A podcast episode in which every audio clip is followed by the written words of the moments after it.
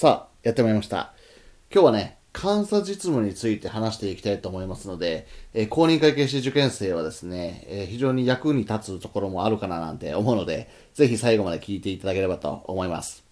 というのはね、えっと、私、まあ、公認会計士と、あともう一人ね、公認心理師の友人とですね、えーラジオを始めて、えーいるんですが、あ普段たわいもない会話が結構多くてね、で、よくよく考えたらね、ツイッター、私のツイッターだと公認会計士受験生がほとんどがフォロワーなので、まあ、彼らに向けてね、えーたまには役に立つお話をしなければいけないなということで、えー喋って、えーおりますが、どうですか？皆さん。あのーカンサロンね、勉強してると思いますけど、正直、あの、イメージでしかないと思うので、まあ、こんなことをやるんだろうなっていうところでしかないと思います。ただ私、ね、監査法人にもう勤務して長いので、えーまあ皆さんのね、当時、まあ僕が思ってたことなんかも振り返りながら話していければと思うんですが、監査の流れについてね、えー実務の観点からお話ししますね。そうするとイメージつきやすいと思うので。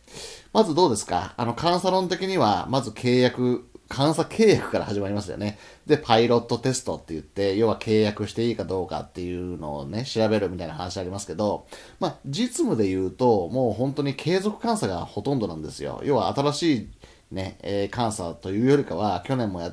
うちで監査してて、えー今今年も監査しますよ、みたいなところ、継続監査が多いので、まずは、まあ僕ね、主任もやったりしていますが、まあインチャージとも言うのかな、あのーやってますが、えっ、と、まずはあ契約ですね。今年も契約金額いくらでいきます？お願い、いいですか？みたいな話を、まあ、会社、まあ、具体的には監査役とかですね、経理部長としていくわけです。で、えー今年も監査これだけ工数かかりそうなので、えーいくらで考えてます？去年よりちょっと上がりますよとか、ちょっと去年よりは、去年トピックあったけど今年はないからちょっと下げますねとか、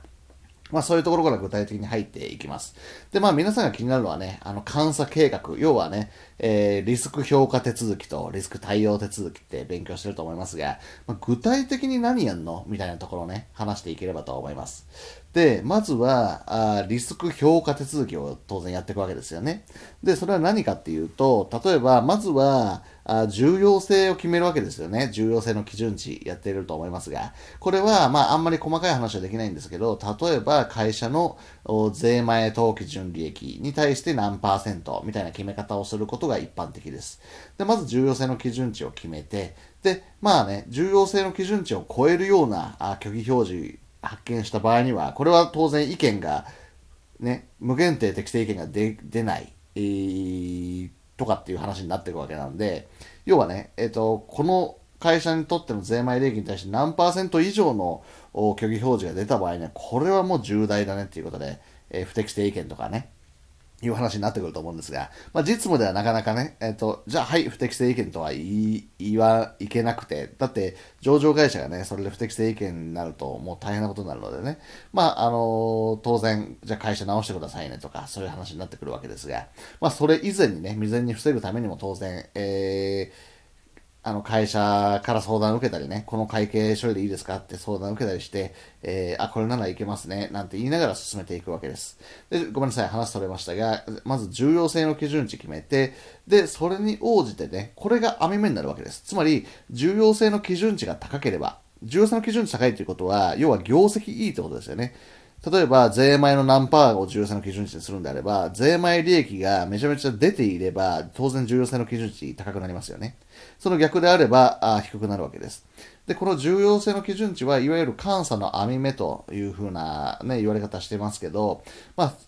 手続きに影響してくるわけです。具体的に言えば、まああのね、サンプリングによる示唆っていうね、のを勉強してると思いますが、まあ、サンプリングでテストしていくわけです。例えば、売掛金であれば、売掛金のまあ募集団と言っていきますが、売掛金全体に対して、例えば、100件あるとしたらね、A 得意先に10万円、B 得意先に20万円みたいな感じで、例えば100件あるとしたら、サンプリングによる示唆をするわけなので、そ100件のうち、じゃあ、何件、例えば5件選んで、それを商標突合ね、例えば、あ売掛金の件チェックだったら、まあ、確認状かな？確認状を送るのが一般的ですね。じゃあ60、100件中5件送ろうとかね。まあそういう話になってくるわけですが、この件数を選ぶときに重要性の基準値が影響してくるわけです。つまり重要性の基準値が高ければ、えー、少なくて済む。だけど低、重要性の基準値が低ければ、あ多く送んなきゃいけないみたいな話になるわけですね。なぜかっていうと、まあ、感覚として捉えていただくためには、めちゃめちゃね、えー、売上が大きい、まあ、税、利益が大きい会社っていうのは、まあ、あの、例えば、えっと、税前利益が1億出てる会社にとっての1万円の虚偽表示なんて結構どうでもいいわけですよ。ね、1万円間違ってたって、えー、利益1億だからどうでもいい。でも逆に、税前利益が10万円、極端な話ね、10万円しか出てないのに、1万円の虚偽表示っていうのはこれでかいわけですよね。いや、1万円、10万円しか利益出てないのに、1万円間違えてたら10分の1ですよ、と。それは見逃せないよっていうことになるので、まあ、当然、え、ー、と、PL とかね、BS の金額ができでかい、会社規模がでかくなればなるほど、まあ、間違えてもいいっていう、まあ、許容できるね、え虚偽表示の金額っていうのは当然大きくなっていくわけです。まあ、そういった関係があるので、まずは重要性の基準値っていうのは大事になってきますね、という話になります。で、続いて、あとは感情科目の識別ね。要は、虚偽表示リスクがあるかどうかっていうところ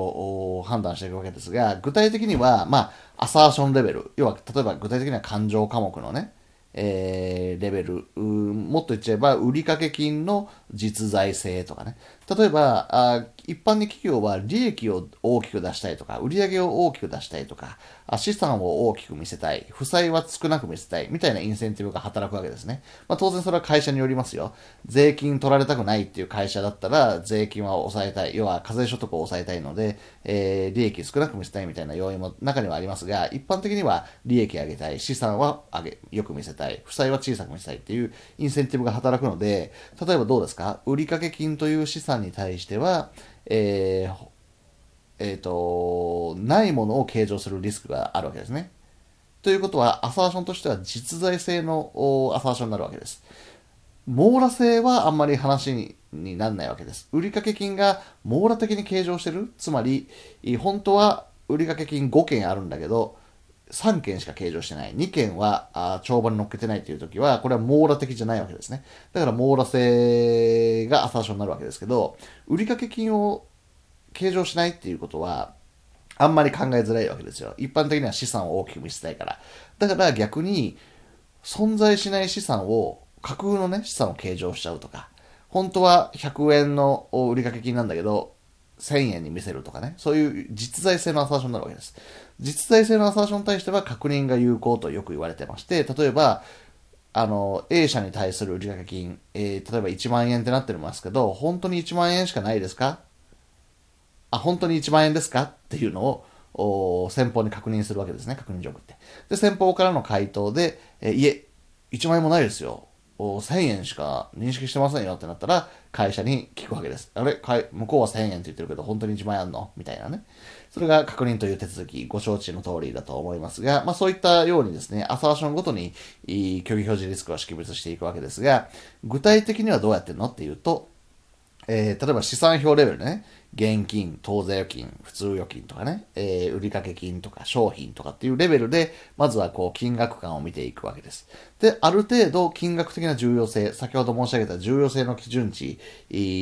などから照らしてね、まあこれは金額的に重要だね、重要じゃないね、みたいな区分、丸、×みたいなつけるイメージですかね。現金、うん、重要だね、とか。あ例えば、その他流動資産。これ全然金額ないから重要じゃないね。みたいな感じですね。まずは量的な重要性。それから次に質的な重要性。例えば、あ国の別税金資産とかね。これって見積もりじゃないですか。要はね、えっ、ー、と、将来減産一時債ね、まだちょっとそこまで勉強行ってない人は、あ勉強、学習進めていっていただければわかると思いますけど、将来減災小さいが認められるかどうかとか、結構複雑なあ論点があるので、えー、例えば国の税金資産があまり金額ないとしても、質的には重要なんです。具体的には、ま、計算が間違いやすかったり、あとはわざとね、ちょっと見積もりだからわざと多く計上したりっていう不正のリスクもね、中にはあるかもしれません。なので、そういった間違いやすい、要はご、ね、不正と誤謬、まあ、虚偽表示リスクが高いということであれば、金額がたとえ少ないとしても、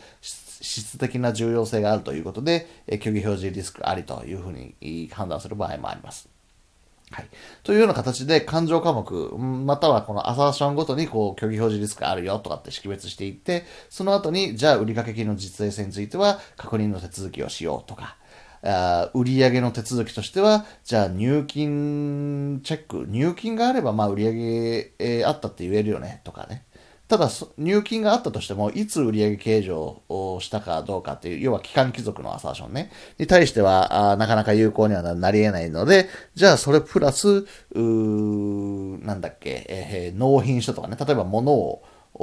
先方に送って、向こうから納品、確かに納品しましたっていう納品書とかを受け取っているんであれば、じゃ外部商標である納品書と突合しようとか、まあそういった形で、えー、監査計画を立案していくわけです。